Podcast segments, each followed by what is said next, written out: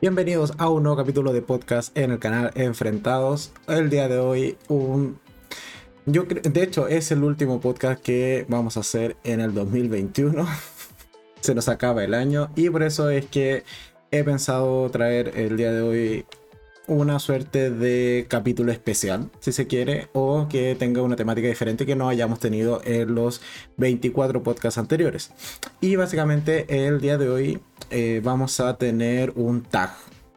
Para quienes no sepan lo que es esto, el año pasado, o más bien a inicios de este año, porque se me pasaron un poco las fechas, hice este mismo video y en esa, en esa ocasión simplemente lo grabé y dura como 15, 20 minutos, algo así.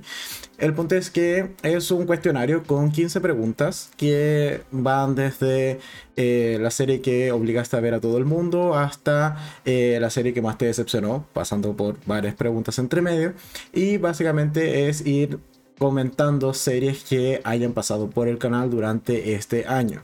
¿Ok? En este caso, año 2021. Y como eh, los domingos hago podcast, decidí incluir esta forma de resumir el año, eh, que es este tag 2000X en realidad, eh, transformarlo o traspasarlo al formato del podcast. Por lo tanto, el día de hoy vamos a estar haciendo eso en la mayor sección que va a tener este eh, capítulo de hoy, puesto que como siempre la primera sección eh, de cada podcast involucra el resumen semanal y eso no va a cambiar. Entonces, sin más dilación, vamos a comenzar con el resumen semanal.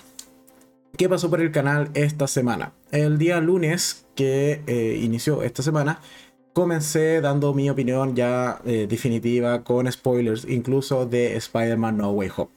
Me esperé casi una semana para, no, no casi una semana, fueron al menos por lo menos unos 5 días, 6 días para poder dar mi opinión y sentirme libre de dar mi opinión, puesto que no quería arruinar la experiencia a quienes aún no hubiesen visto la película. Pero yo sí ya la había visto varios días antes y además ya me había spoileado gran parte de, las, de la película, así que eh, para mí no fue mayor sorpresa en realidad ir a ver Spider-Man No Way Home. Sí, tuve varios momentos eh, agradables mientras la veía, pero ya me sabía gran parte de la trama. Así que el día lunes di mi opinión y sí, me parece que es una gran película. Tiene mucho fanservice también, tiene fallos en el guion también, pero bueno, en realidad igual es una de las mejores películas que se han hecho de Spider-Man. Así que es totalmente recomendada y si no la, eh, no la han visto, deberían verla y si ya la vieron, bueno, pueden ir a ver mi video mi, y mi review para así comentar qué tal les pareció. Ahí, y como siempre, todos los enlaces de los eh, videos o de los capítulos que se comentan en esta primera sección están abajo en la descripción, tanto del video en, en, vivo que estamos haciendo ahora en YouTube, como también cuando se sube a plataforma de podcast como Spotify o iBox. Allí en las descripciones también están los enlaces a cada uno de los videos que se comentan en esta primera sección. Dicho eso, continuamos entonces con el día martes que subí review de The Witcher de la segunda temporada. Ya lo habíamos comentado en varios podcasts anteriores que eh, si bien yo vi la primera temporada hace mucho tiempo, o sea, casi cuando salió, en ese instante no tenía eh, el canal. Por lo tanto, nunca hice una review eh, o un video respecto a la primera temporada de The Witcher. Así que me la salté simplemente y eh, solo hice review de la segunda temporada que no está mal, me entretuvo bastante, me la maratoneé bastante bien, pero sí le encuentro varios fallos en realidad a la segunda temporada de The Witcher que comento más extensamente en este video que les comento y que publiqué el día martes. Y eh, ya va llegando la gente al directo de hoy. Hola, hola Inés, bienvenida al podcast del día de hoy. Seguimos con el día miércoles que hice un poquito de trampa porque no alcancé a ver muchas cosas esta semana. Fue semana entre Navidad o previa Navidad que el tiempo escaseó bastante. Y el miércoles eh, publiqué opinión simplemente de eh, una historia breve de Élite que se publicó durante la semana, que es la de Cayetana. Fue lo que alcancé a ver, vi los tres capítulos de esta historia breve, que son capítulos cortitos, son como de 15 minutos, y ciertamente no me gustó. el gran resumen de, este, de, ese, de esta historia breve es no me gustó. Si quieren saber por qué, abajo en la descripción están los enlaces a la review completa de eh, esta historia breve de Élite, de eh, personaje de Cayetana. Después el día jueves eh, estrené mi opinión respecto a una película que se llama Sorjonen Murales de Sangre que está en Netflix y es una muy buena película, me gustó mucho, es película detective, es un caso policial donde eh, comienzan a matar a una serie de individuos que pertenecen a una lista de odio, por así decirlo, o que en general las personas han votado en redes sociales de que eh, son malas personas y debiesen morir. Entonces comienzan a aparecer estos individuos de esta lista muertos en extrañas circunstancias y por lo demás eh, la película se llama Murales de Sangre porque comienzan también a aparecer una serie de murales eh, o pinturas en, en paredes pero que tienen la característica que están hechos con la sangre de estas víctimas. Entonces es una película muy interesante, me gustó muchísimo pero tiene el pequeño defecto o pequeño detalle, como quieras verlo, de que es una película que pertenece a un universo de una serie. Y la serie, que también se llama Sorjonen, tiene, cuatro, perdón, tiene tres temporadas en Netflix. Temporadas que no he visto. Me da muchas ganas de verlas, sí. Probablemente la veré, no, por tiempo, pero sí tengo muchas ganas de ver Sorjonen. Si es que eh, tiene al menos un nivel similar al de la película, probablemente sea una serie muy buena también de eh, temática policial o detective. Así que mm, ahí estoy tratando de hacerme el tiempo de al menos ver un par de capítulos y ver si es que compruebo esta eh, idea que tengo de que puede ser muy similar en cuanto a calidad la película con la serie. Eh, ¿Qué más? Eh, hola, hola Luis, bienvenido al podcast del día de hoy. Espero que sea un buen podcast, esperemos lo mismo. bienvenido. Entonces, seguimos. El día viernes, eh, día de Navidad, que al fin me saqué el gorrito de Navidad porque qué calor grabar con ese gorrito, pero bueno, ah, había que tener el espíritu navideño en el canal de alguna manera, dado que no tengo mayor decoración, no tengo arbolito de Navidad, ni guirnaldas, ni nada de eso. Eh, con suerte tengo las luces del modem, es suficiente para mí como lucecitas dentro de la casa, así que eh, bueno, estaba el gorrito de Navidad que da mucho calor, en verdad grabar con él, así que el viernes celebré habérmelo quitado y que ese haya sido el último video que hice con ese gorrito. Primer punto. Segundo punto, estrené opinión respecto a eh, The Night House, que es una película que está en Star Plus de terror, que está muy buena, muy interesante, sobre todo los giros que tiene y cómo se va construyendo. Es típica casa donde ocurren cosas extrañas a una chica que es la protagonista y que acaba de enviudar recientemente puesto que su esposo se suicidó. Entonces, viviendo en esta casa y viviendo este duelo, le van a ocurrir ciertas cosas un tanto extrañas, por decirlo menos, en esta película que se llama The Night House, que está en eh, Star Plus. Y el día de ayer, de manera un tanto improvisada y sin planificarlo mucho, tuvimos enfrentado, es decir, un directo junto a Kako, que me vino a visitar y después de eso, después de haber hecho el directo, de hecho nos fuimos al cine a ver The Matrix, eh, que va a haber video pronto en el canal. no diré más adelante diré cuándo estaba programado ese video. Pero bueno, eh, como me vino a visitar, al final de cuentas hicimos un enfrentado de la serie de Chucky que está también en Star Plus. Que yo en particular lo terminé de ver en la semana y Kako la había terminado de ver ya hace como una semana más o menos, cuando se terminó de estrenar, porque ella sí la siguió semanalmente. Y ambos concordamos de que es una mala serie. o al menos tiene personajes que están muy mal interpretados o muy mal actuados en general, pero pese a eso, es una serie que nos entretuvo muchísimo y que nos la pasábamos bastante bien viéndola, pese a que es absurda, pese a que eh, tiene varios clichés de que, como he señalado, no está bien actuada, la trama tampoco es la mejor, pero algo tiene esta serie que igual hace que la veas, te entretengas y te pases un buen momento. Puede que sea el carisma de Chucky, el humor muy negro y muy sórdido muchas veces que tiene este muñeco, no lo sé, pero de que te la pasas bien viendo Chucky, te la pasas bien. De que es mala, también. Pero bueno, esa fue eh, a grandes rasgos la conclusión que hicimos en el directo que tuvimos ayer, que más o menos duró como una hora. Y el día de hoy, que es domingo, no hubo video en la tarde porque eh, tema tiempo por lo general, pero sí eh, tenemos podcast y este podcast especial con el tag de series 2021 que ya he comentado. Que por lo demás, quienes estén eh, ahora mismo viéndola en, en, directo en YouTube, abajo en la descripción están también las preguntas, las 15 preguntas que vamos a responder en este tag. Así que la idea es que la gente que esté viendo este directo vayamos eh, respondiendo estas preguntas en paralelo, ustedes en los comentarios y yo a través de presentar un par de imágenes y comentar las series que en mi opinión calzan con cada una de estas preguntas. Pero antes de eso, nos toca seguir con la primera parte del podcast que es que se viene en este caso en la próxima semana en el canal. Y para quizás algo que, que venía dándole vueltas hace mucho tiempo era si eh, poner o no en Premiere o en estreno los eh, videos del canal. Porque yo muchas veces, y lo han comprobado, los días domingos en lo particular es cuando programo toda la semana siguiente, o gran parte de la semana siguiente. Y eh, eso me, me, significaba básicamente dejar subidos los videos y que se fuesen publicando uno cada día pero siempre los dejaba de manera o de carácter más bien oculto. Y ustedes en realidad, quienes son parte del canal, no podían acceder a ellos. El punto de, eh, por qué le di tantas vueltas a si los publicaba en, en, estreno o no. Y es que una vez que tú los programas como estreno, se puede ver la descripción. Y el fallo que tiene el, el, que se vea la descripción es que yo las descripciones de todos los videos del canal, que son reviews u opiniones, está la valoración del gatómetro. Por lo tanto, es una suerte de spoiler eh, el que tanto me gustó o no un video o una, perdón, una serie o una película si la dejo en estreno.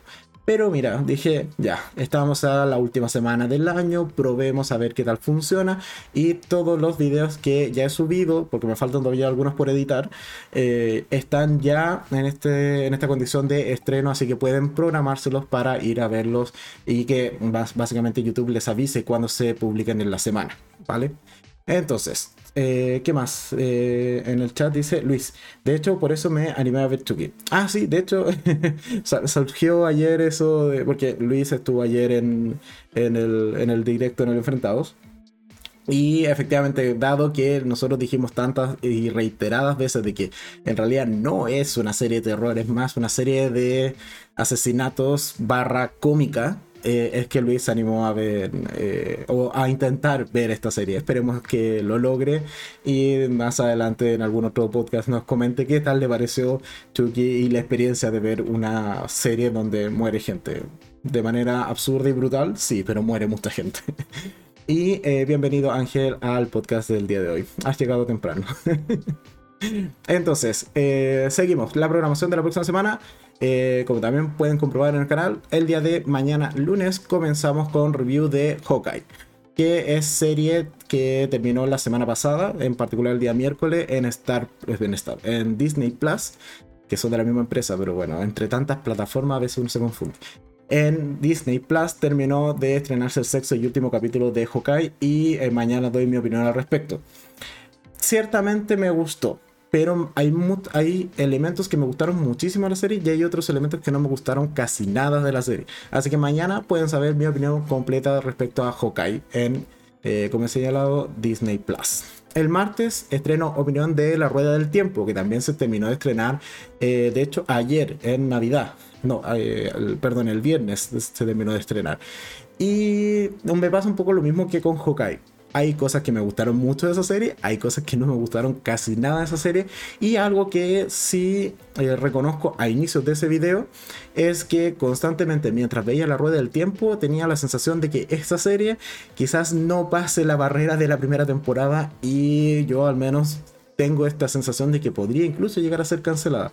Pero bueno, es simplemente una impresión, una suposición mía. El tiempo dirá si eh, mi, experiencia da para haber predicho que eh, la rueda del tiempo se iba a cancelar o no. Pero bueno, el día martes, como he señalado entonces, eh, mi opinión respecto a esta serie de Amazon Prime.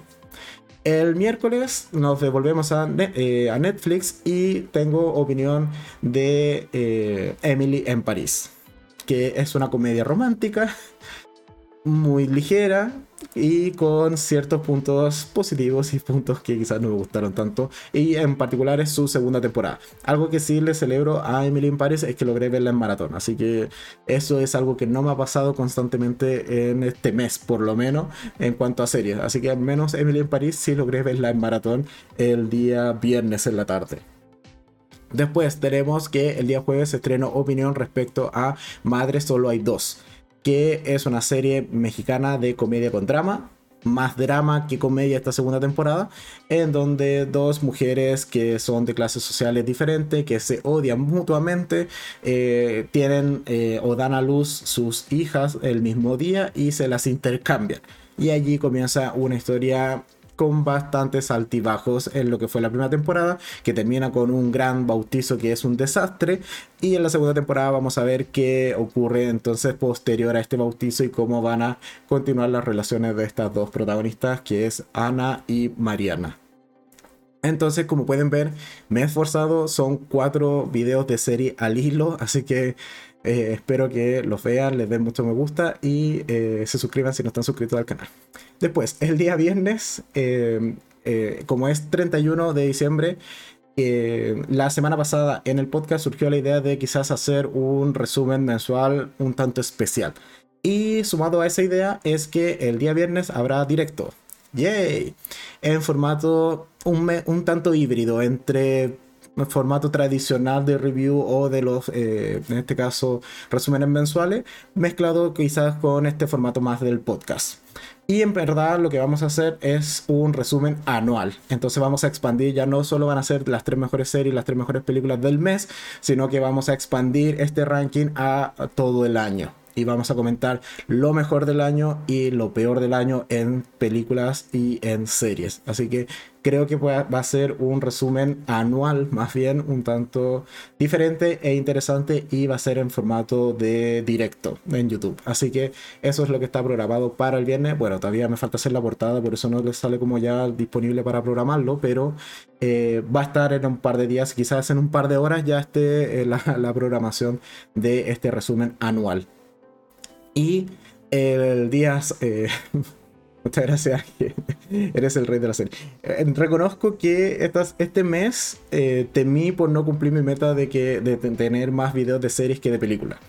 Porque hasta el día de hoy, que me puse a grabar los videos de serie, en realidad las películas le iban dando paliza en cantidad. Pero con cuatro videos de serie al hilo, o de corrido, más la del enfrentado de ayer de Tuki, quedamos creo que eh, equiparados nuevamente en diciembre, con la misma cantidad de series y películas. No lo he confirmado, pero tiendo un conteo rápido que hice, debiese, debiésemos haber quedado equiparados. Así que fue un buen repunte hacia el final del mes, con mucho esfuerzo. Entonces, seguimos. El día sábado, que ya es primero de enero, como pasa el tiempo, del 2022, se viene review de eh, qué tal me pareció Matrix Resurrection, que como señalado, o como comentaba previamente, la fui a ver el día de ayer con Caco, hasta como la una y tanto de la madrugada, porque fue la última función. Dado que sabíamos que íbamos a hacer directo, queríamos llegar con tiempo, no estar apurados y corriendo, así que tomamos la última función, que era como a las 10 y tanto eh, de la noche, y salimos súper tarde del cine, pero bueno.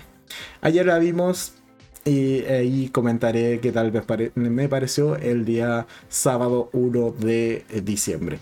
Y el día domingo eh, les comento desde ya a quienes estén escuchando este podcast y viendo, o viendo este directo, es que el próximo domingo no habrá podcast. Me tomaré un domingo de descanso y volveremos en la segunda semana de enero. Así que el próximo domingo va a haber solo video normal de los típicos que salen a las 8 de la noche ahora en horario de verano, con alguna review de alguna película que Netflix publicó varias películas estos días, así que es probable que alguna de esas sea el video del domingo y yo me lo tomé como descanso en cuanto a, eh, en este caso, podcast, ¿ok?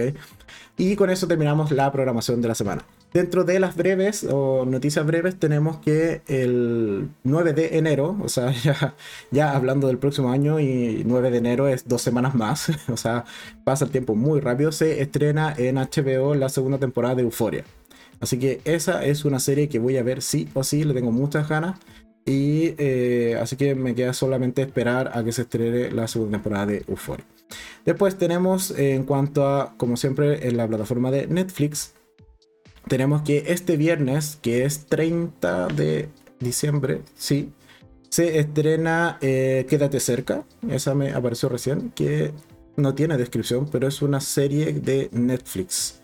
Así que me la, me la apunto por si acaso. Y el día jueves se estrena Kids, que es eh, la descripción o la sinopsis dice, para vengarse de una chica a la que culpa por la muerte de su hermano, una camarera de Kitzbühel eh, se infiltra en el glamuroso mundo de un grupo de jóvenes ricos de Múnich. O sea, es serie al parecer de asesinato y adolescente. Bien, me lo apunto.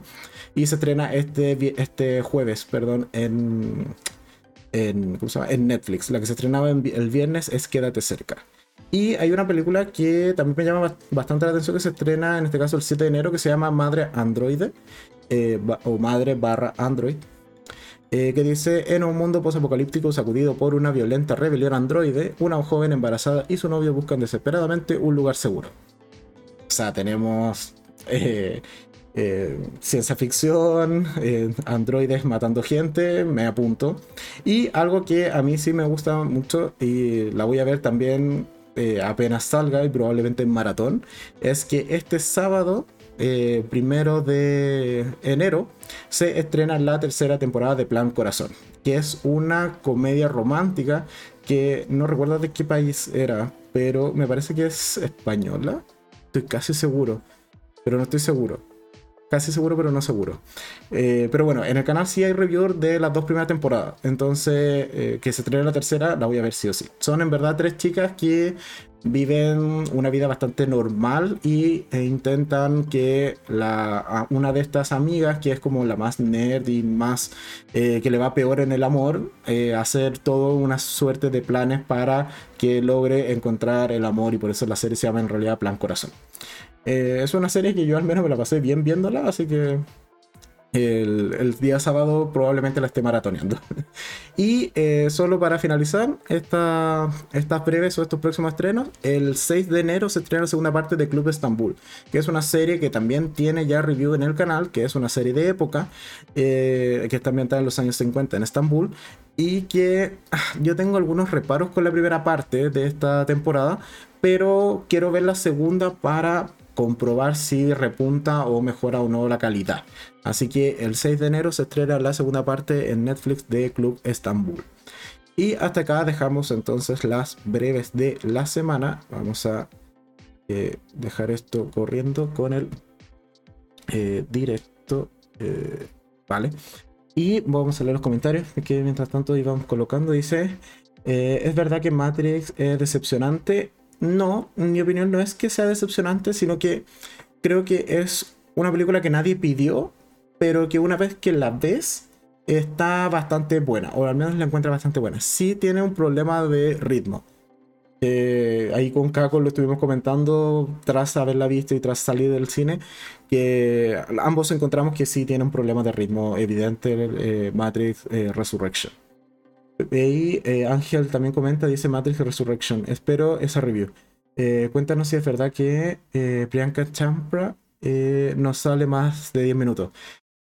Créeme que la vi solo en el cast que está publicado en IMDB hoy día cuando hice la, la ficha para hacer el video.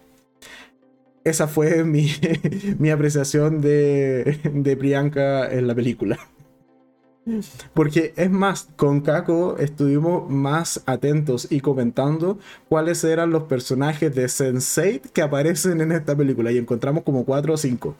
Entonces estábamos más interesados eh, y entretenidos en eso que eh, Priyanka, si es que aparece, bueno, muchas gracias, pero yo en verdad no la vi. Así que eso, eso diré o adelantaré Ángel respecto a esa review. vale, vamos a tomar un poco de agua. Y sin más eh, dilación, entonces nos vamos de lleno a el tag de series 2021.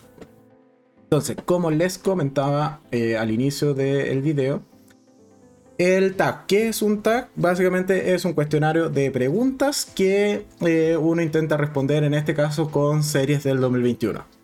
Yo aquí haré un poquito de trampa y serán series que se publicaron en el canal durante el 2021. ¿Vale? Para que tengan, eh, cuando terminemos el, este directo, eh, voy a editar la descripción y van a estar allí los enlaces a cada una de las series que voy a comentar en este tag. De momento no lo quise hacer porque es spoiler de cuáles son cada una de las 15 series o 16 por allí que vamos a estar comentando. Entonces, por eso es que lo voy a hacer posterior a terminar este directo. Primer punto. Y eh, básicamente son, como he señalado, 15 preguntas que están sí en la descripción ya y la idea es irlas respondiendo en conjunto. Yo voy a dar mi opinión y ustedes van a poder en el chat online ir respondiendo cuáles son en la serie que en este caso calza con algunas de estas preguntas. Eh, ¿Qué dice Ángel? Ah, no, entonces es verdad. Solo aparecen los créditos. sí, yo en verdad no, no tengo memoria de haberla visto. Quizás estaba demasiado caracterizada, no lo sé. Voy a querer, o sea, intentando pensar en, positivo, por así decirlo. Pero bueno, entonces, la primera pregunta del tag del día de hoy la iré publicando también acá en el chat online. Y la primera pregunta es, serie que obligaste a los demás a ver. Y en este caso, una serie que he obligado a mucha gente a ver durante todo este año y que en el canal tiene cuatro enfrentados es sin lugar a duda The Handmaid's Tales o El cuento de la criada es una serie que a mí en lo particular me obligaron a ver, o más que obligaron, me convencieron reiteradas veces de, oye, vela, vela, vela, vela, porque es muy buena. Eh, al final, como este año 2021 eh, se estrenó la cuarta temporada, dije, ok, la veo, pero, eh, y en particular se lo dije allí, ¿no? Es que es esta persona que me convenció de verla. Le dije, ok, la veo, pero te tienes que animar a que hagamos un directo por cada una de estas temporadas. Y con eso hacemos el camino a lo que es la cuarta entrega de The Handmaid's Tales. Yo pensé que me iba a decir que no porque no es tan fan de hacer directos. Eh, pero al parecer la serie le gustaba lo suficiente para que en esa ocasión aceptase de inmediato. Así que eh, eso nos llevó a que en el canal hayan cuatro videos de The Handmaid's Tales que responden a la pregunta de serie que obligaste a los demás a ver. Porque no, cierta, o sea, no he obligado a nadie, pero sí he recomendado muchas veces cuando me preguntan, oye, dime una serie buena de Handmaid's Tales.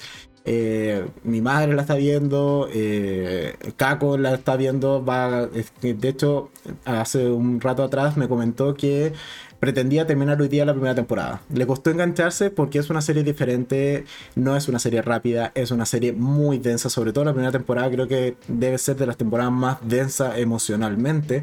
Entonces no es para verla en maratón, yo sí la veía en maratón, así que termina destruido anímicamente después de ver toda una temporada de Handmaid's Tales, pero eh, Kako incluso creo que hoy día la va a terminar de ver, entonces la serie con la que yo he evangelizado este año es eh, El cuento de la criada em, que está en Paramount Plus. Incluso lo he planteado como, oye, si quieres contratar Paramount Plus, contrátala por ver The Handmaid's Tales o ver El cuento de la criada si es que no la has visto. Así que eso. ¿Y qué más? A ver, Inés dice en el chat. Eh, serie que obligaste a ver a los demás, dice El cuento de la criada, si me obligaron a verla. y no me arrepiento, lo mejor es mi favorita. El cuento de la criada la volvería a ver desde el principio. Yo tengo otras que volvería a ver. Esta no sé si es por un tema de la carga emocional. Creo que es demasiado densa a momentos. De hecho, todavía recuerdo súper eh, como vívido ese capítulo que creo que es de la temporada 3. En cuanto a, la protagonista que es Elizabeth Moss o June, en el personaje de June, eh, es castigada por una de, esa por la tía Lidia, por una de estas mujeres ya eh, mayores de edad que cuidan a las handmaids. Eh, es castigada a pasar durante creo que eran como siete meses en el hospital encerrada sin tener mayor contacto con nadie y sin poder moverse. Entonces es una tortura de varios meses y todo ese capítulo es casi un primer plano de las expresiones de Elizabeth Moss y es brutalísimo. O sea, el cómo va Elizabeth Moss decayendo hacia la locura en, a medida que pasan los minutos de ese capítulo es magnífico. Realmente es una a mí parece una de las mejores interpretaciones que hizo del personaje de Yur en una situación crítica que de por sí en la serie tiene muchas, pero ese capítulo realmente creo que es magnífico el que eh, donde está básicamente centrado en esta tortura que le hacen al estar varios meses en este recinto asistencial. Eh, Ángel dice, eh, serie que obligaste a ver a los demás. Dice, yo soy súper insistente cuando recomiendo pelis y series. Casi que los obligo. Ah, muy bien. ¿Y alguna que hayas obligado, de, en este caso de serie, que, recuerdes? Para eh, poder dejarla aquí registrada en el podcast del día de hoy. ¿Qué más dice? Inés, es tan, es tan realista que me imaginaba que eso estaba pasando, que era todo real. Ah, sí, o sea, pese a que es una serie que por lo demás en IMDB, y ahí yo discrepo un poco a veces con IMDB, pero que si no mal recuerdo, esta serie la consideran de ciencia ficción. Yo no considero que sea ciencia ficción, pero sí es más bien una distopía o un mundo donde tenemos este gobierno teocrático en Estados Unidos. Pero sí, de que es muy realista, es muy realista. O sea, tú ves que el algo que me, llamaba mucho la atención, sobre todo en la primera temporada, y lo comentamos extensamente en esos enfrentados, es que el cómo iba evolucionando desde la sociedad actual, sobre todo cuando te daban estos flashbacks de cómo a las mujeres le fueron quitando sus derechos, le fueron quitando la posibilidad de trabajar, su independencia económica, etcétera, etcétera, etcétera, hasta llegar a lo que es el régimen actual de Gilead, donde se desarrolla la primera temporada y el resto de la, de la historia, es brutal. Y tú dices como, sí, mira, son un par de leyes que al final de cuentas le van quitando derechos a la mujer y que eh, puede llegar a convertirse en una sociedad teocrática tal como la que te presenta esta serie o quizás una muy parecida.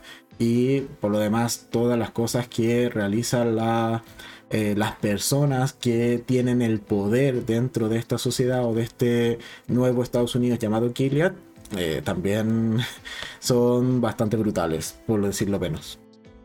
Eh, ¿Qué más? Inés dice, yo aún estoy tratando de convencer a mi marido de verla, estoy a punto de amarrarlo frente al televisor. vale, vale. Debería verla, no es de terror, ¿no? así que yo creo que eh, no, no hay motivos realmente para no ver The Handmaid's Tales o El cuento de la criada. Así que la serie, entonces, de, para responder a la primera pregunta de este tag, de serie que obligaste a los demás a ver durante este año y que la considero 2021 porque este año también se estrenó la cuarta temporada y tenemos varios videos en el canal, es The Handmaid's Tales o El cuento de la criada que se encuentra al menos acá en Latinoamérica en... Eh, en Paramount Plus y en algunos otros países está creo que en Star Plus, pero bueno, en general está en plataformas eh, de streaming. Y en Hulu también en Estados Unidos. Pero bueno, eso para la primera pregunta. Segunda pregunta de este podcast. Espérame, ¿qué dice? Eh, Inés dice, ah, eh, vale, que ahora le regalaron el libro que lo va a empezar a leer. Qué bueno, un buen regalo de Navidad, Inés.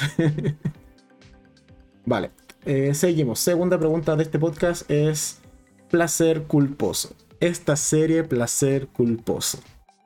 Y ciertamente me costó encontrar una serie que dijese, mira, tiene características que me hacen disfrutarla, pese a que quizás no debería. Y un poco en esa, en esa línea fue que en este caso responderé con eh, Nuevo Sabor a Cereza, que está en Netflix. A ver, hay series extrañas que he visto este año y Nuevo Sabor a Cereza en Netflix. Dame un momento. Vale.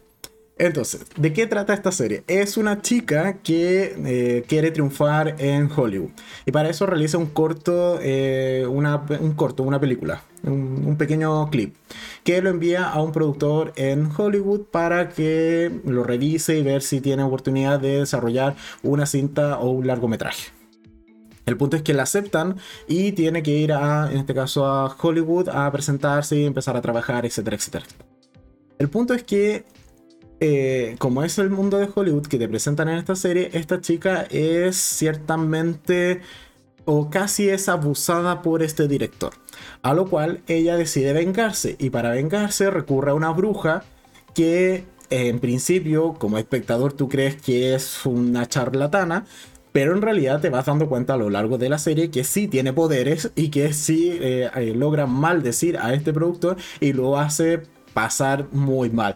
Y es una serie que a momentos se torna demasiado bizarra con ciertos elementos de brujería que a mi parecer son más realistas de lo que deberían, porque es, no es que simplemente muevan las manos y sale un hechizo, no, es que tengan que comerse un huevo crudo o alguna rama extraña o elementos en general que son bastante asquientos. Entonces, es una serie que me gustó muchísimo, pero no debería y por eso se convierte en un placer culposo. En este caso, eh, Inés dice, eh, lo malo es esperar hasta el 2023. Ah, por lo de, de Hans Tale, sí, hay que esperar hasta el próximo año por la quinta temporada y veamos si que va a tener más o va a terminar la quinta. Eh, y Ángel dice, hace unos meses insistí para que vieran un buen partido. Muy buena serie, muy bien. Estaba, tenemos que review en el canal, o Sweet, The Sweet Good Boy, que es su nombre original.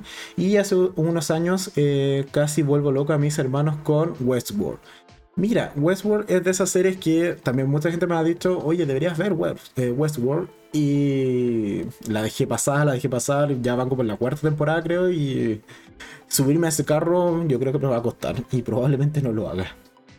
Así que entonces seguimos con Placer Culposo, en este caso un nuevo, o sea, perdón, nuevo sabor a cereza que está en Netflix, es miniserie, así que eh, solo una temporada cortita, creo que eran ocho capítulos, que ciertamente es una serie, por decirlo menos, peculiar. Es bizarra, es entretenida y en más de una ocasión puede que recomiende incluso no verla mientras estés comiendo. Así que eso en cuanto a, la segunda pregunta, en este caso de placer culposo, para en este caso un eh, nuevo sabor a cereza. Seguimos. O eh, mientras tanto, eh, en el chat pueden decirme cuál es esta serie de placer culposo que ustedes tienen y así le vamos compartiendo y por si es que tenemos review en el canal. Aprovechamos de mencionarlo. Pero mientras tanto, avancemos porque si no vamos a echarnos acá dos horas y no es la idea del podcast, que se mantenga en un formato contenido. Eh, la tercera pregunta de el, del tag del día de hoy es serie subvalorada. Es decir, esta serie que sabes que es buena, pero nadie la tomó en cuenta, nadie la vio, nadie habló de ella y eh, eso es lo que vamos a intentar responder ahora. Y mira, un placer culposo para Luis es Vis a Vis. Espera, Luis, si viste Vis a Vis y no has visto The Handmaid's Tales, es que en verdad no lo entiendo. Vis a Vis tiene a momentos escenas que igual son bastante más fuertes que bueno, no, ni tanto. Pero sí hay, hay, hay escenas que se le acercan al menos de Handmaid's Tales en cuanto a crudeza. Sobre todo la, la, escena. No, no, no lo mencionaré porque si no, YouTube me va a desmonetizar el video. Pero hay una escena que involucra a la protagonista unas tijeras y otra rea de la prisión. que probablemente sepan cuál escena es. Pero bueno, seguimos entonces con serie subvalorada. Y en este caso, yo traigo ah, como respuesta a esta pregunta eh, ahí cambia. Esta serie que es surcoreana, que está en Netflix y se llama Mi Nombre. Es una serie que pasó colada en la plataforma, casi nadie habló de ella. Yo al menos que sigo muchos canales de, eh, de reviews y de opiniones en general, y el mismo YouTube también me recomienda muchos eh, otros videos de review. Esta serie no la vi en ninguna parte, nadie la mencionó. Creo que Christoph... Sí, creo que Christoph creo que le hizo review, pero sería como el canal. Y en general es una serie que está muy buena, es muy entretenida, tiene mucha acción. Es una protagonista que funciona perfecto como una suerte de John Wick, pero femenina y surcoreana. Que en este caso es una chica que le matan al padre casi enfrente de ella cuando es una niña y ella decide vengarse. Para eso se va a meter en el mundo delictual de una mafia de narcotráfico y posteriormente se va a infiltrar en la policía precisamente en la unidad de narcotráfico para intentar buscar a quién fue el responsable de la muerte de su padre. Y es una serie que está repleta de acción, muchos combates cuerpo a cuerpo, la protagonista eh, se defiende muy bien, sabe pelear muy bien y creo que para mí es la serie más subvalorada de todo el año porque es una grandísima serie que mucha gente debería ver, pero que probablemente casi nadie haya visto en Netflix. La serie que lleva por título simplemente Mi Nombre. Eh, ¿Qué más dice? Luis, eh, en este caso, serie subvalorada, dice, para mí fue Manifiesto. Sí, pero Manifiesto tiene esta característica que es una muy buena serie, pero yo creo que no está subvalorada. Al contrario de que haya sido comprada por Netflix y ahora nos prometan una nueva temporada, es precisamente porque tiene todo un fandom detrás que la ha estado impulsando y haciendo una suerte de campaña para promover una nueva temporada o una continuación de Manifiesto. Así que yo solo por eso no la consideraría que en realidad esté subvalorada, sino que en realidad mucha gente y que la ha visto, por ejemplo la misma Kako que no suele ver este tipo de serie, eh, que la vio, eh, me dijo, oye, si es buena, vela. Y bueno, aquí estamos y todavía no la veo. Probablemente la veré, ah, no lo sé. Quizás haga el esfuerzo para hacer el video de la nueva temporada que va a sacar Netflix, pero mm, no lo sé, no lo sé. Eh, ¿Qué más? Ina dice, serie subvalorada, tengo dos. Eh, creo que tú no hablaste de ella. Una es Manifiesto, vale. Y la otra, que la comentamos recién, es una serie turca que se llama The Yard. Esa serie no la conozco para nada, ni Netflix tampoco me la recomendó. Así que, muy bien, ahí tenemos dos series que, eh, en opinión de este caso de Inés, están subvaloradas en las plataformas de streaming. Vale. ¿Y qué dice? Además dice Inés, mi nombre la vi después de escuchar tu comentario, es muy buena, o es buenísima. Muchas gracias. Eh, me alegro cuando la, gente eh, me hace caso o al menos valora mi opinión y también posteriormente están de acuerdo con ella. Ahí yo siento que mi rol acá en, YouTube eh, se ha cumplido. He logrado recomendar una buena serie o una buena película. Así que muchas gracias Inés por tu comentario. Vale, seguimos con la cuarta pregunta. Que en este caso es serie que volvería a ver. ¿Vale? Y en este caso nos vamos a Turquía con Nos conocimos en Estambul. Que aquí es, donde digo que, o sea, donde hacía el alcance al inicio de, de esta segunda sección, de que hago un poco de trampa. Porque esta serie yo en realidad la vi el 2019. La vi por ahí por noviembre, creo, octubre o noviembre que se estrenó más o menos en Netflix. Y fue una serie que se me pasó colada. Nunca le hice review, no, nada. O sea, la dejé pasar hasta que un día, buscando otra cosa, eh, me doy cuenta de que efectivamente nunca le hice el video de review.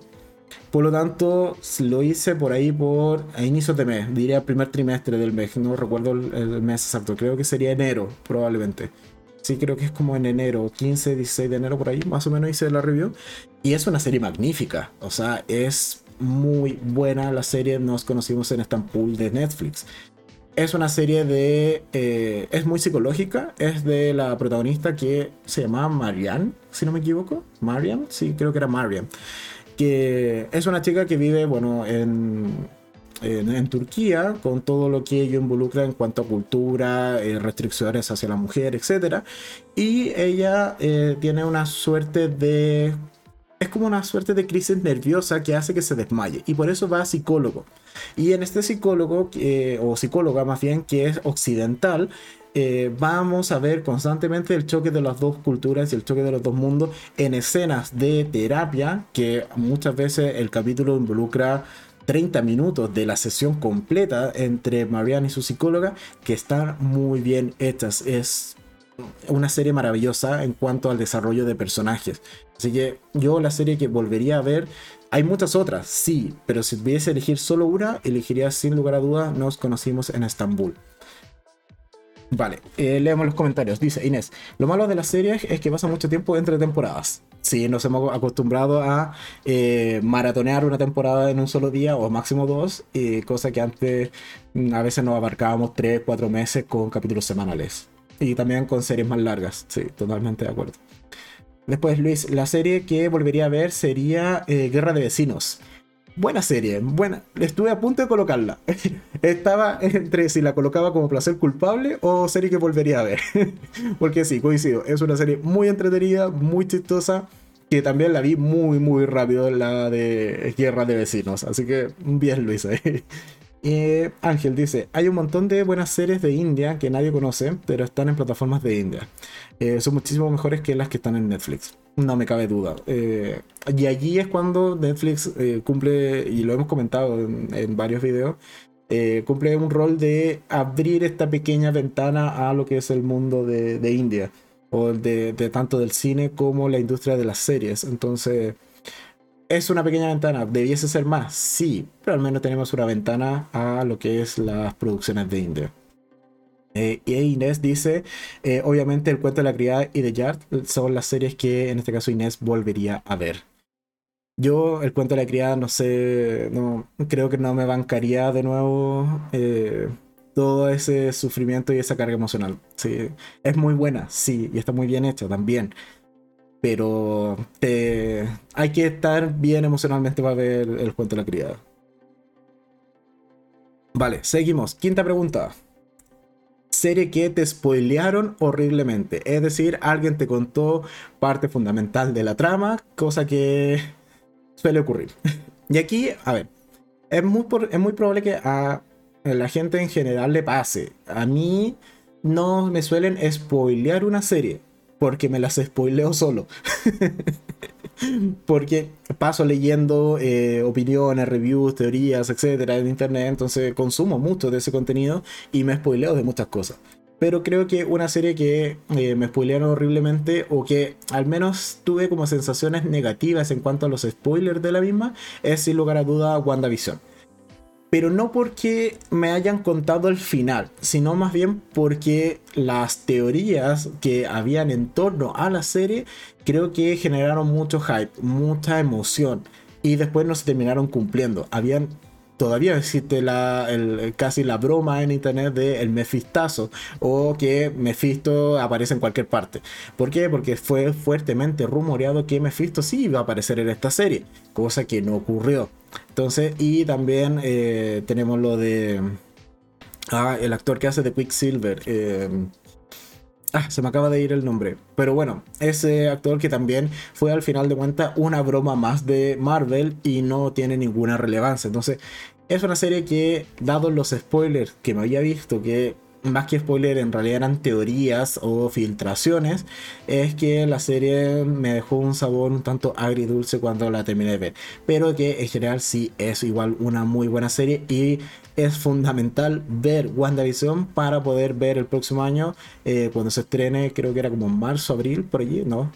Creo, era como a principio del, del primer semestre, cuando se estrene, en este caso, eh, Doctor Strange en el multiverso de la locura. Entonces, sí o sí, vamos a tener que ver igual WandaVision en algún momento para poder entender a plenitud la película del Doctor Strange.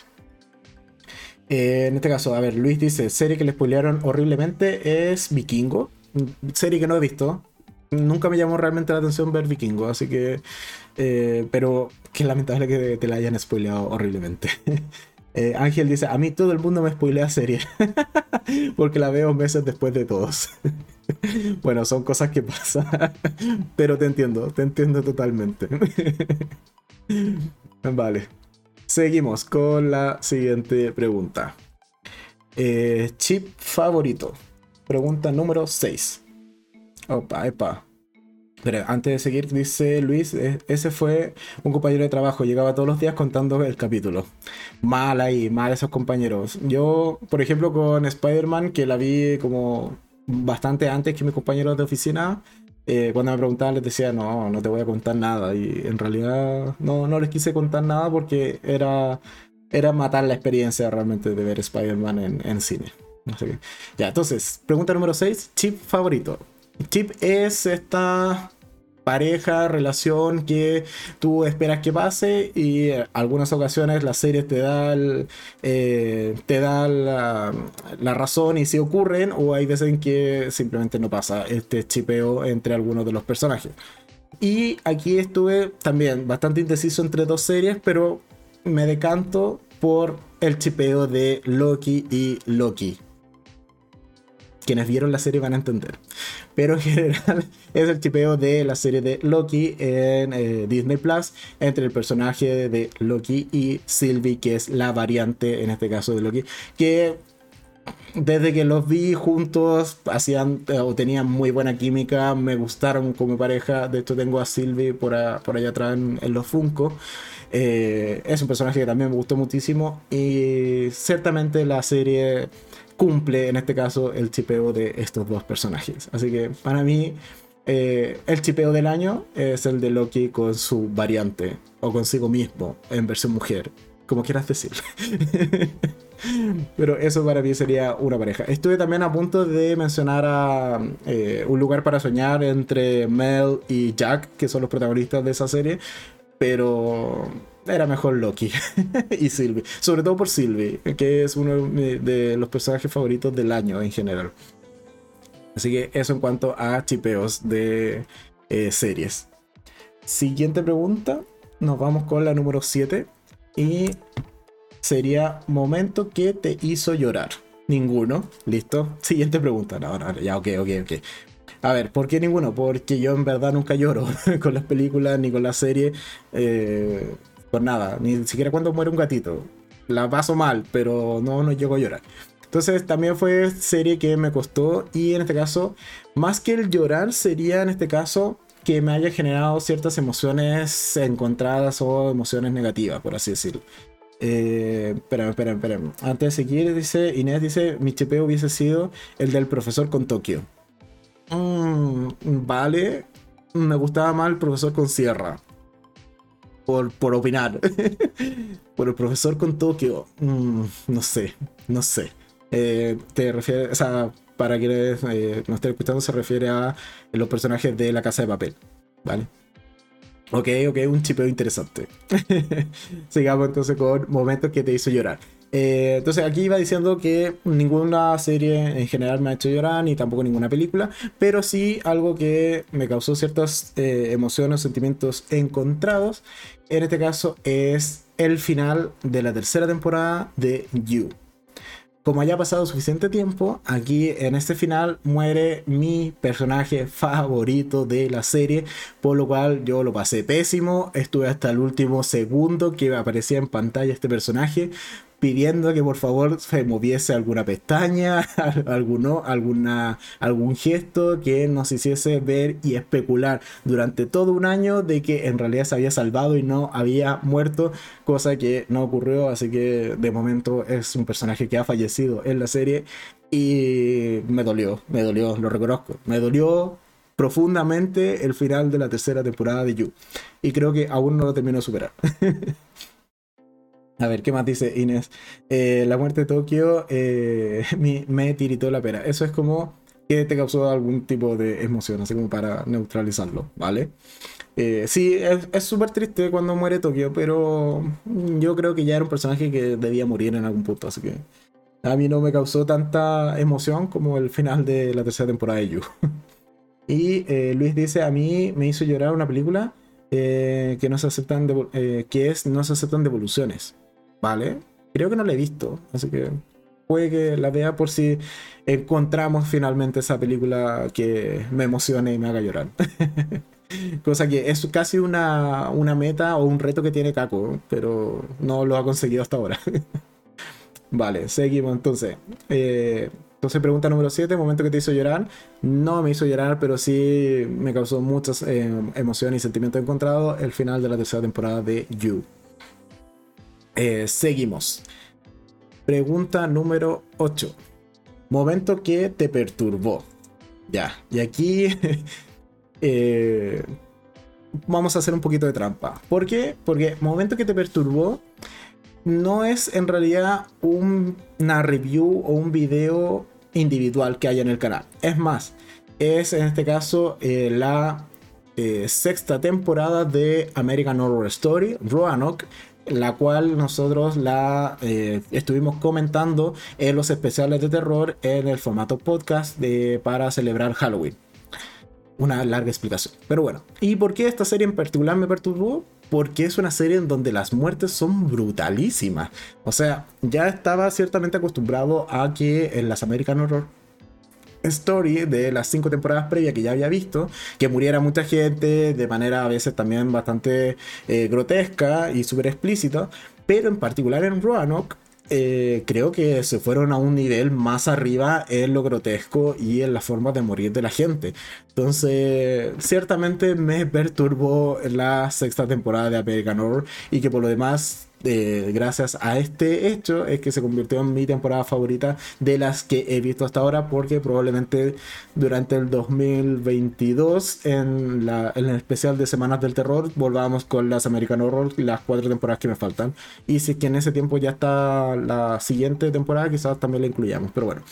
Entonces, de momento, eh, un momento que más te perturbó, en general las muertes eh, de los casi últimos capítulos de, de Roanoke, eh, que es la sexta temporada de American Horror Story. Eh, Ángel dice, eh, las series que por lo general no me hacen llorar, pero sí me arden los ojos con las malas series, ¿vale?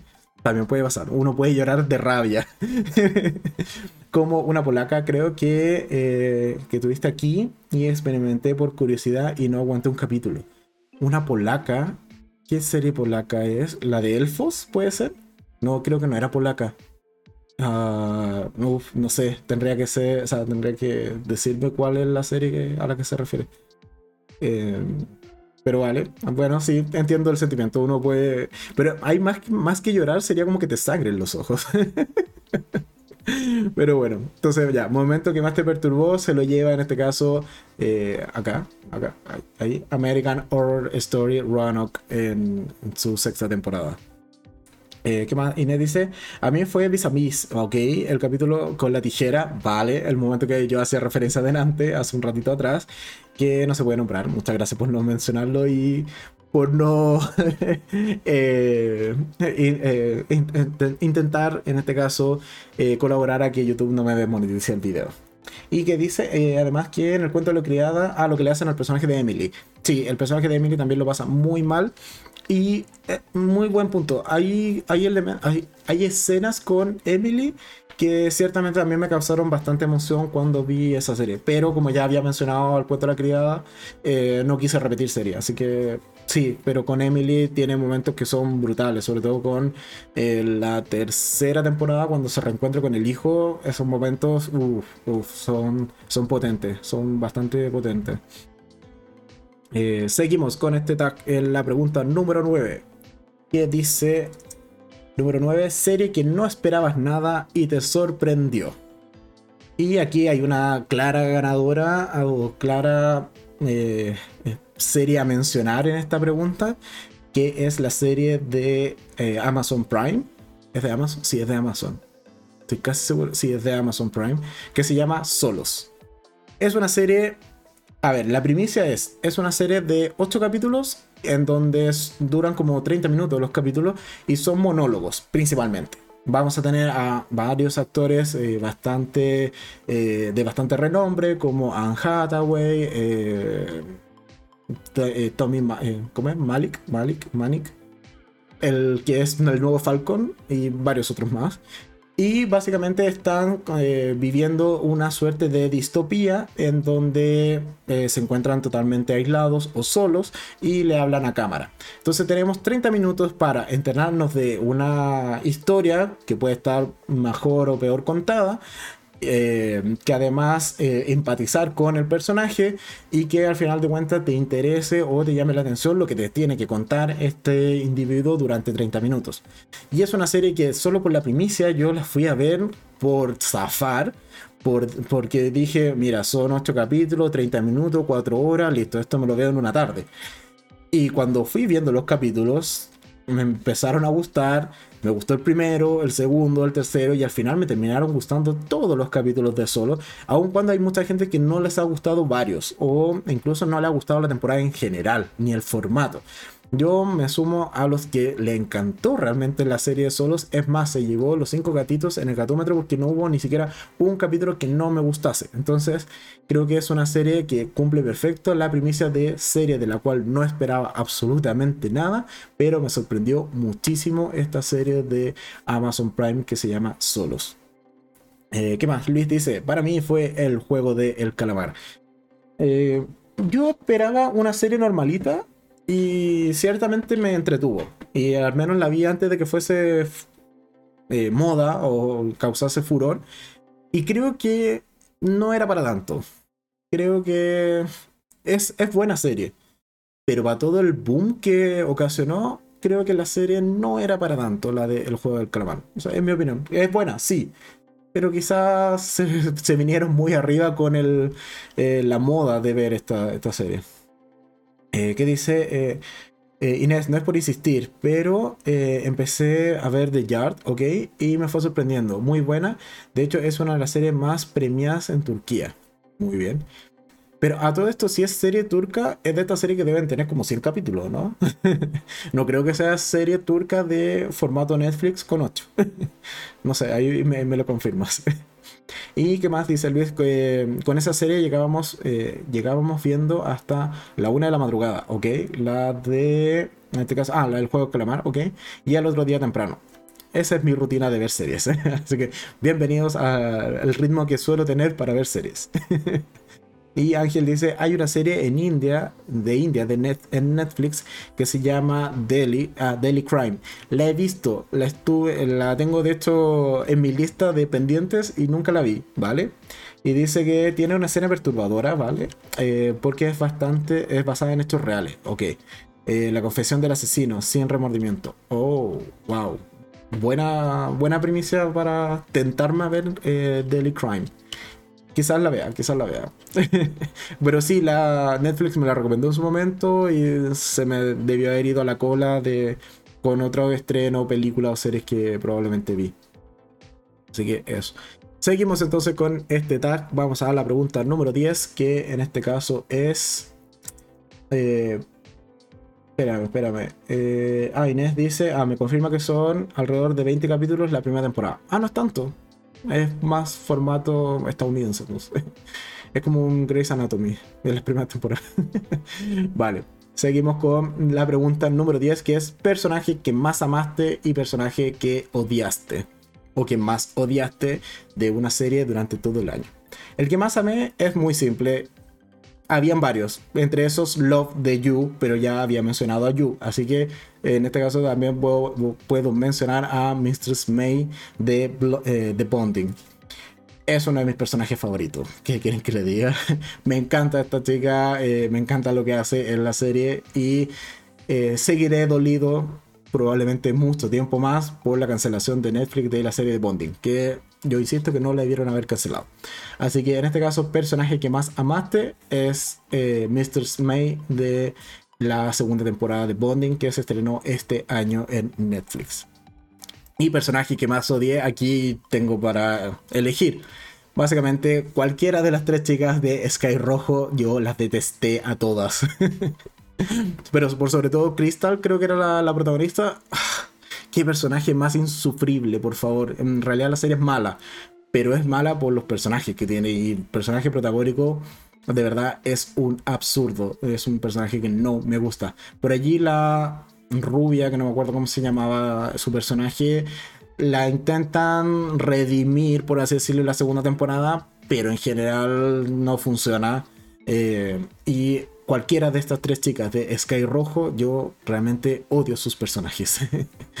Siendo súper, súper sincero. Eh, por un lado, eh, en, el lado de los comentarios, Luis dice que amó al personaje de Loki. Muy bien. Es un muy buen personaje.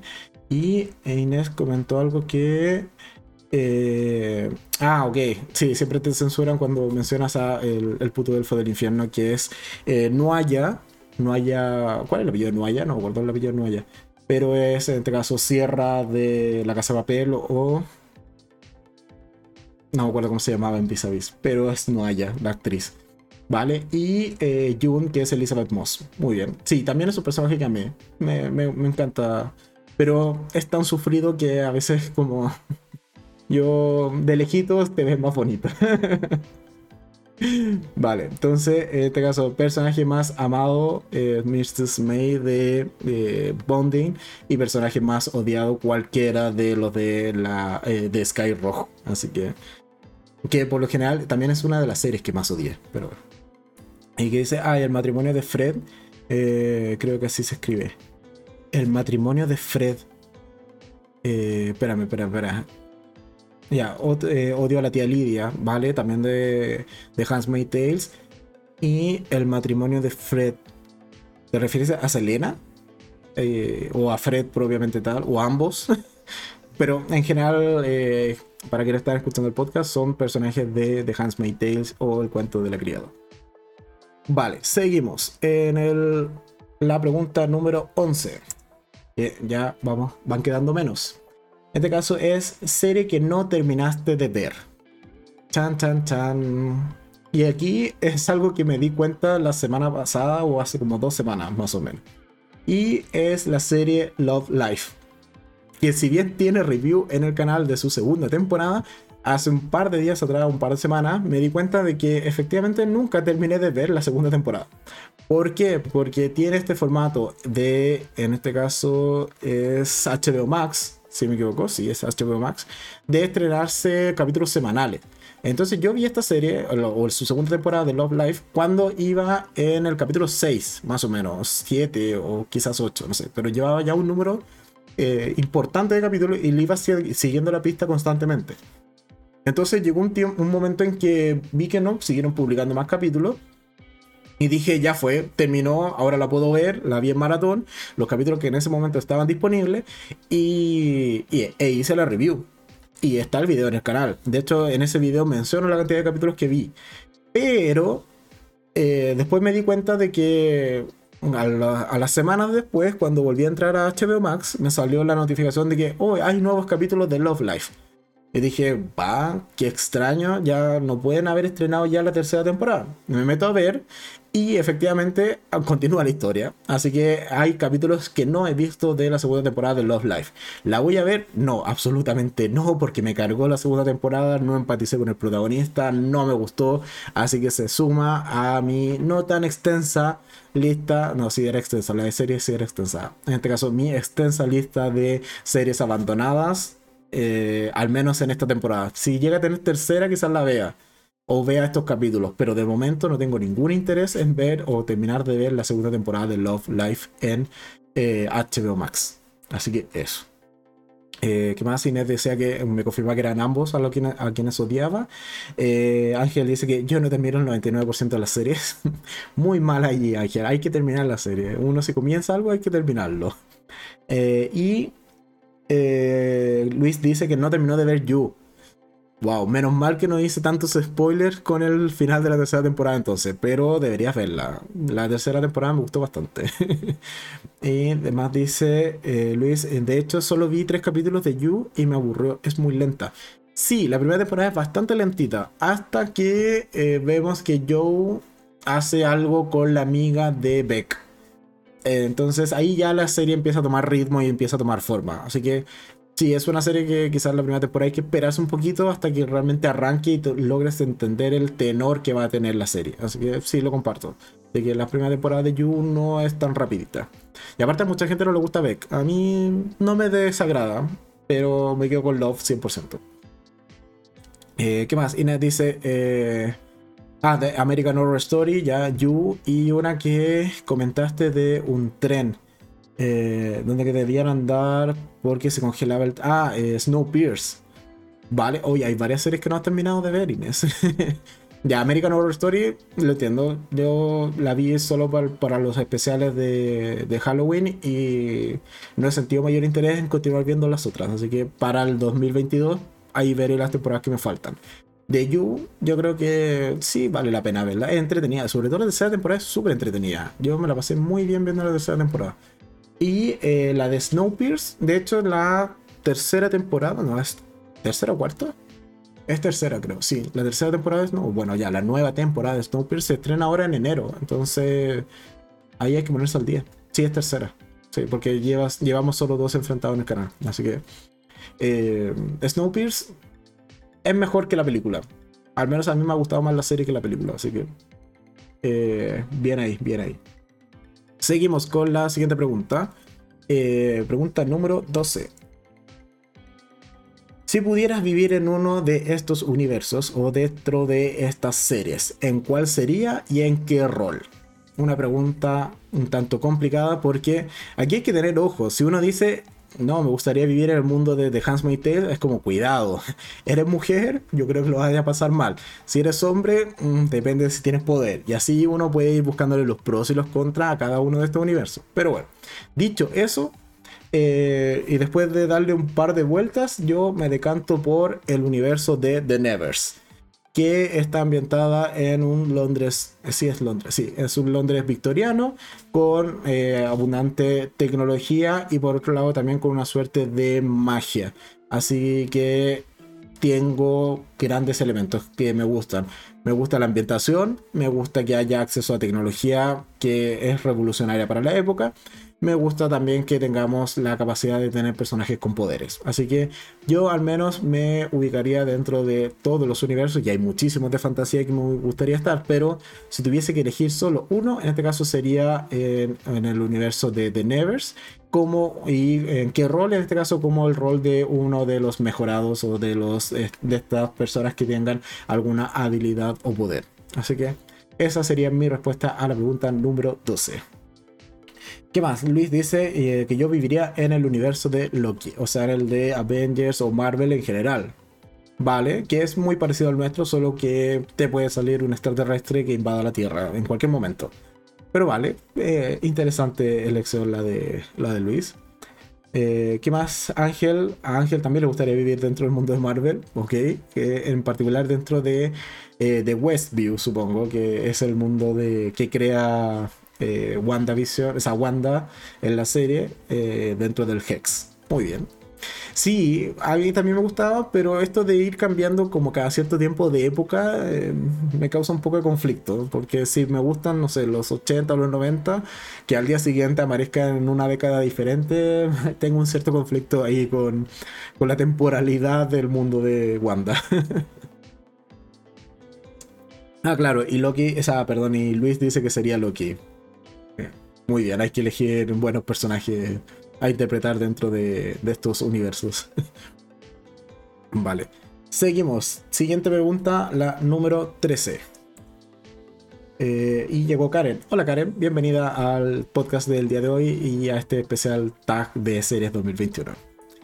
Eh, seguimos entonces con la pregunta número 13. Vale, dice, serie que te recomendaron mucho, pero que no viste. Y aquí evidentemente no tiene eh, review en el canal porque no la he visto. Y hay muchas, pero me decanto por Outlander. Que es una serie que me dijeron constantemente, oye, deberías verla. De hecho, este año, si no me equivoco, se estrenó nueva temporada pero no la he visto. Y tengo nuevamente el defecto o el problema de que es una serie con muchas temporadas. Creo que lleva cuatro o cinco, entonces eso ya me desanima. Y si no me equivoco, son temporadas largas de estas antiguas de 20 y algo capítulos, así que como que voy sumando puntos negativos para emocionarme por verla. Así que, pero sí es una serie que me han recomendado mucho de, ver y que este año no tuve la oportunidad de ver y el próximo probablemente tampoco. Eh, ¿Qué más? Inés dice, a mí me encantaría en el mar con Aquaman. Muy bien. Eh, mira, ahí tenemos un conflicto. Por un lado Luis es más Marvel y e Inés es más DC. Muy bien. vale. Entonces, serie que eh, me recomendaron mucho y no pude ver, en este caso es Outlander. ¿A ustedes, cuál, a los que están viendo el directo, eh, cuál fue una serie que les hayan recomendado mucho? No yo, sino otra gente, otras personas, y que al final no la hayan visto, la van dejando en el chat. Y ya nos vamos acercando a la eh, penúltima pregunta. A ver, ¿qué más Luis dice? Para mí fue el cuento de la criada. sí, mucha gente probablemente te dijo, oye, deberías ver el cuento de la criada y bueno, aquí estamos. Eh, que de hecho lo mencionaste como serie que no terminaste de ver, pero deberías retomarla, deberías retomarla. O no, perdón, no la mencionaste ahí. Pero eh, deberías ver el cuento de la criada. Si Caco la está viendo, mm, tú también puedes. Eh, ¿Qué más dice?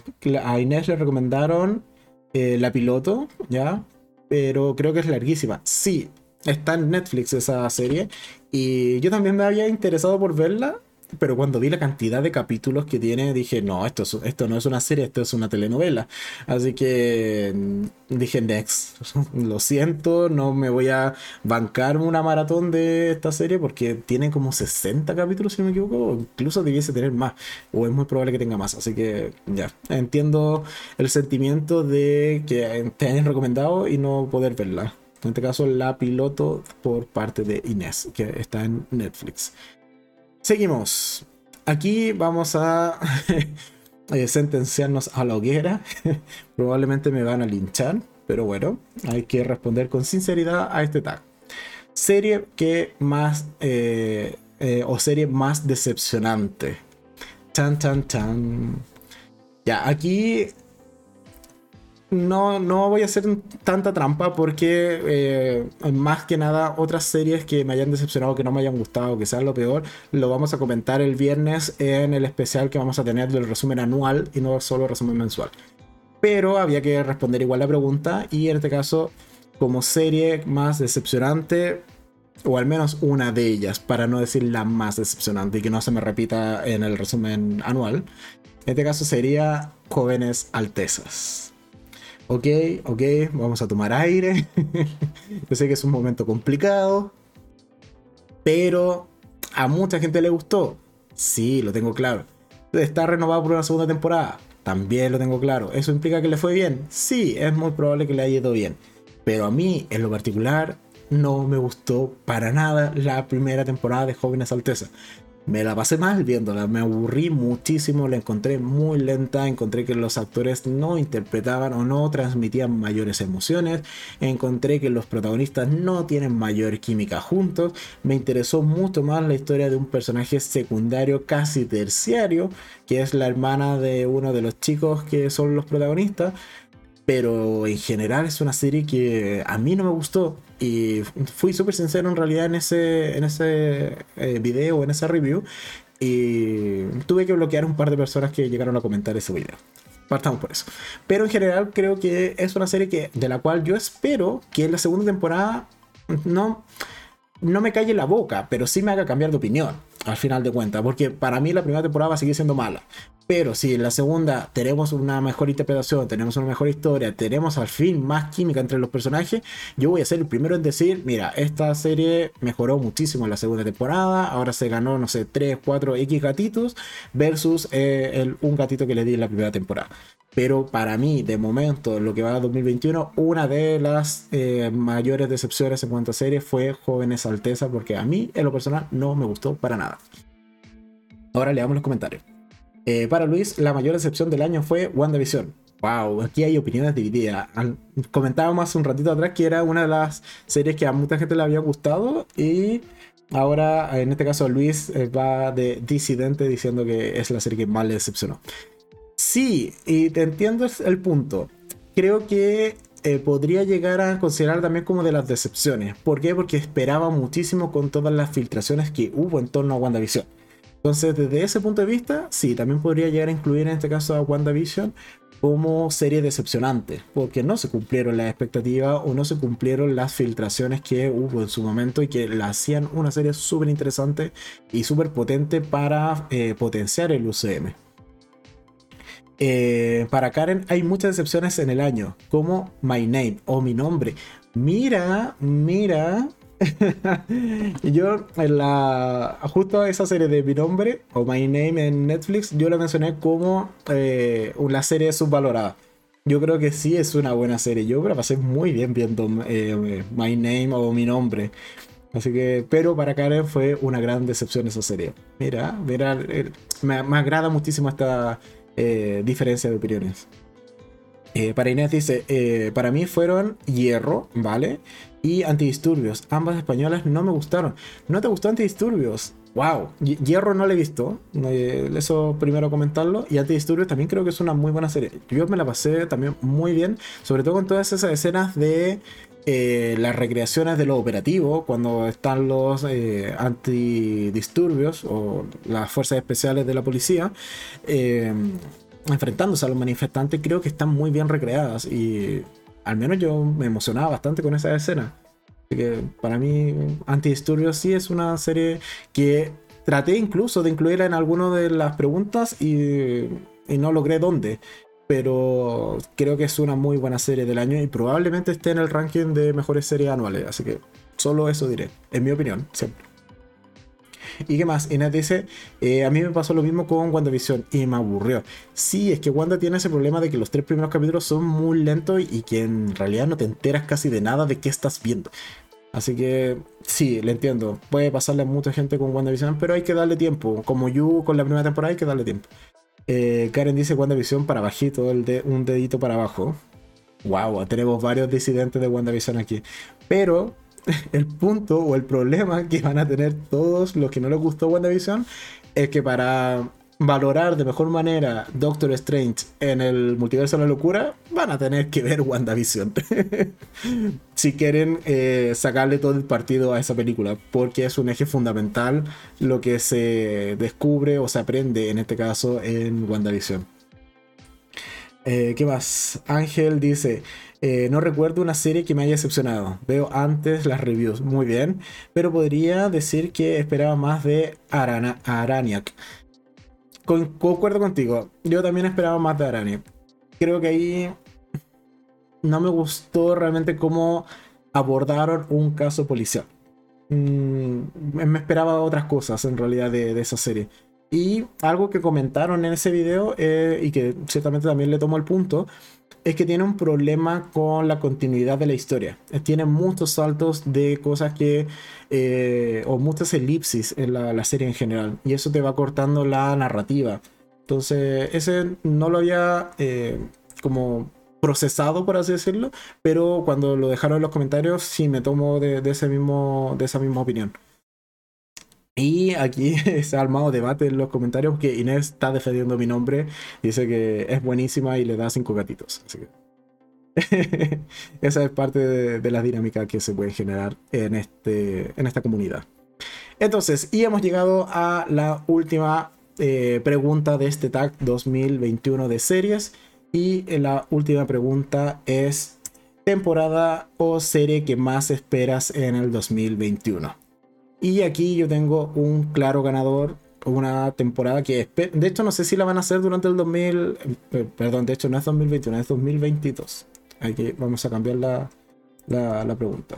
Y vamos a, borrar. Ese lo borramos. Ahí sí, es 2022. Eh, ¿Por dónde iba? Ah, iba que, claro, para mí la respuesta es súper clara. Es una magnífica serie la primera temporada, eh, que está en Netflix pero no sé si realmente la segunda la vayan a hacer durante el 2022. Espero que sí.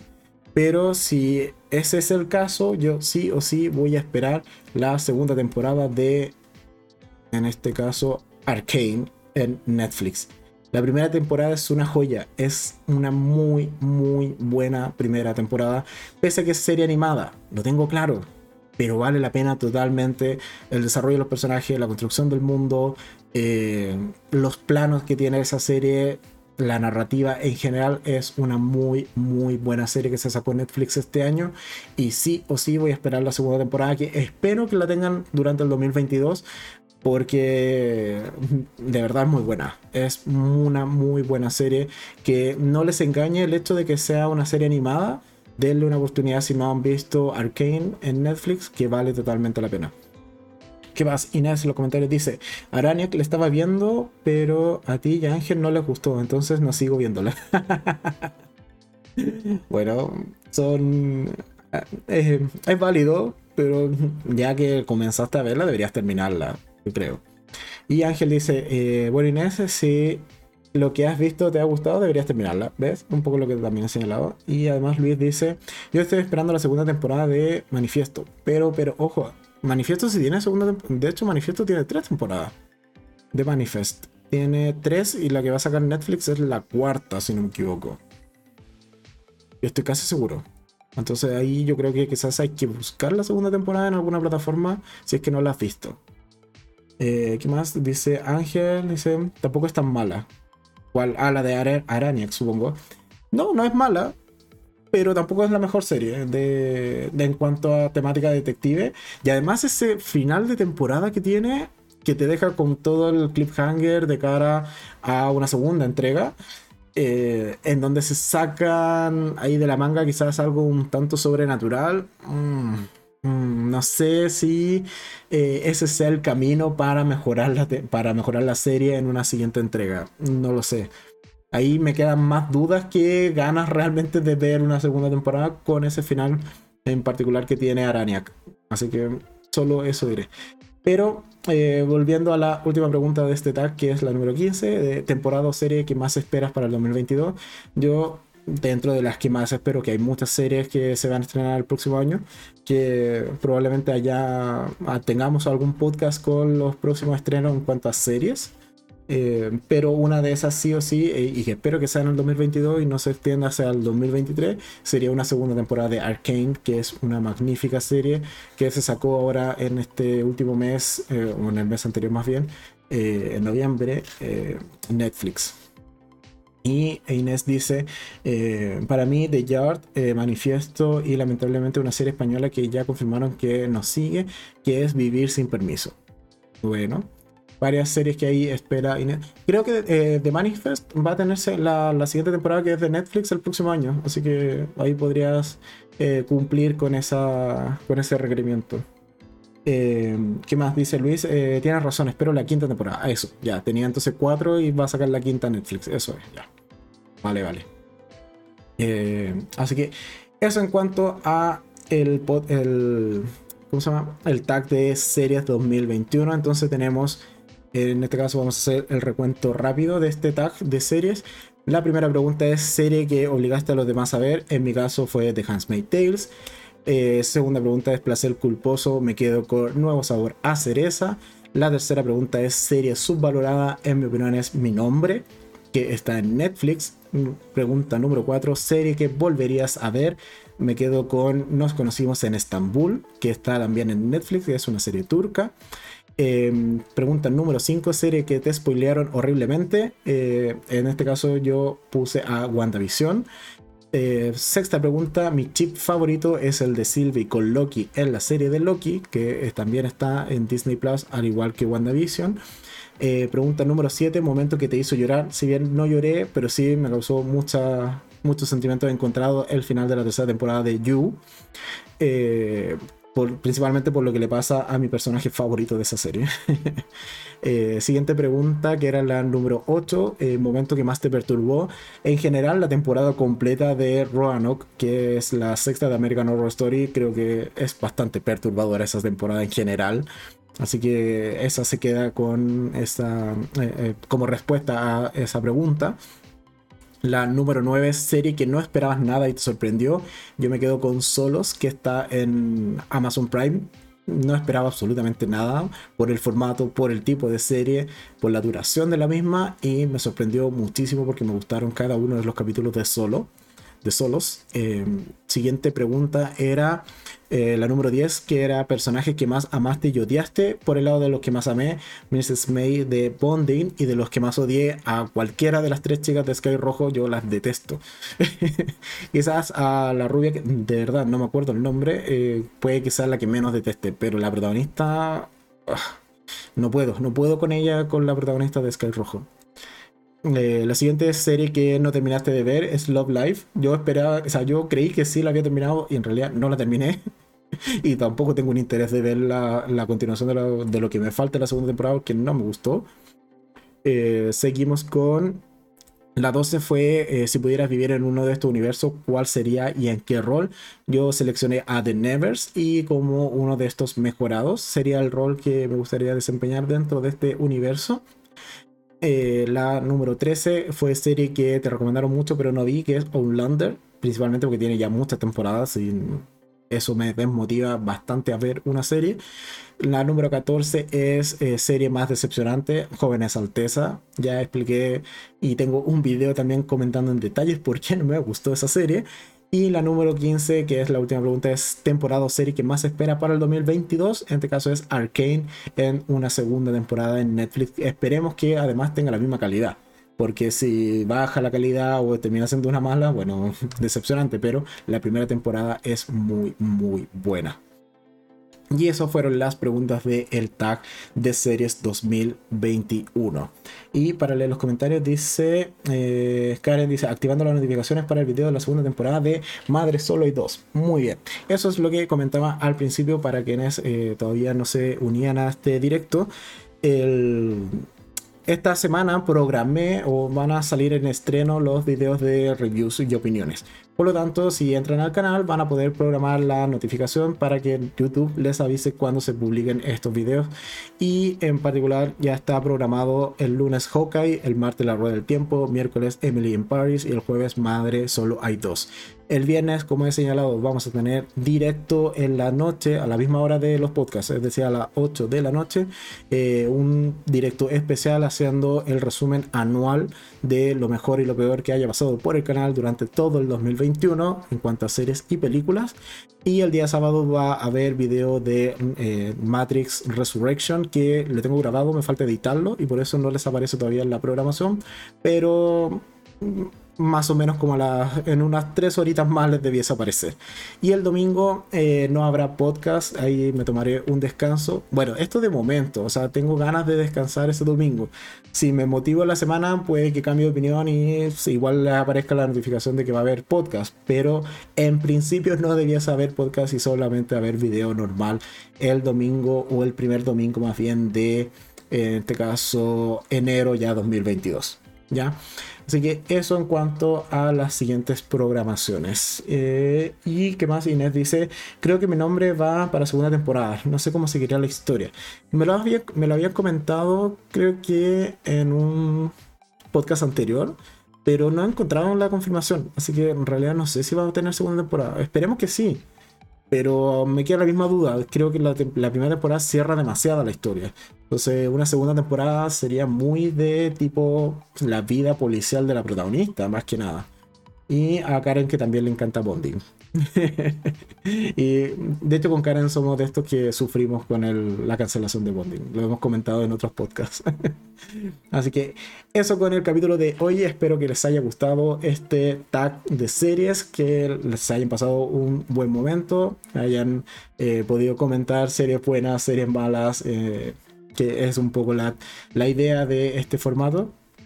Y que además tengamos cosas novedosas en, cada uno de estos capítulos de podcast.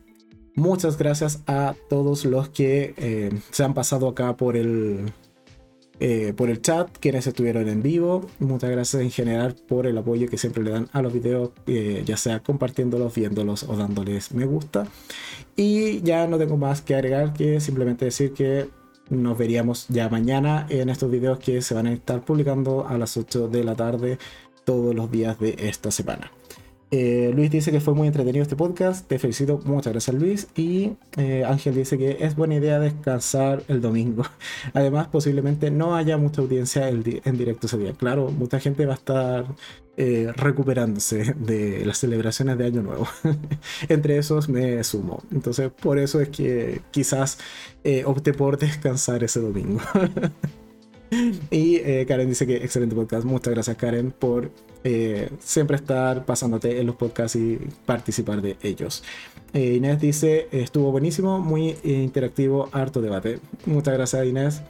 Y nada más que agregar, simplemente agradecerle y como ya venía diciendo, nosotros entonces nos vemos mañana en un nuevo capítulo a las 8 de la noche con la review de Hawkeye y allí nos vamos de largo con cuatro videos en la semana de series, así que ahí nos ponemos al día que estaba un poco un poquito al debe esta este mes con series, así que al final vamos a repuntar y vamos a lograr empatar al menos a las películas o a los videos de películas. Eh, Ángel en los últimos comentarios dice, por fin pude estar en un podcast casi completo. Me perdí muchos, eh, muy buen podcast, entretenido. Muchas gracias Ángel, lo importante es estar y participar, que eso es lo que más me agrada y más me motiva a seguir haciendo este formato de videos. Así que sin más que agregar, yo me despido, muchas gracias a todos y nosotros nos vemos entonces mañana en un nuevo capítulo. Adiós, chao, chao.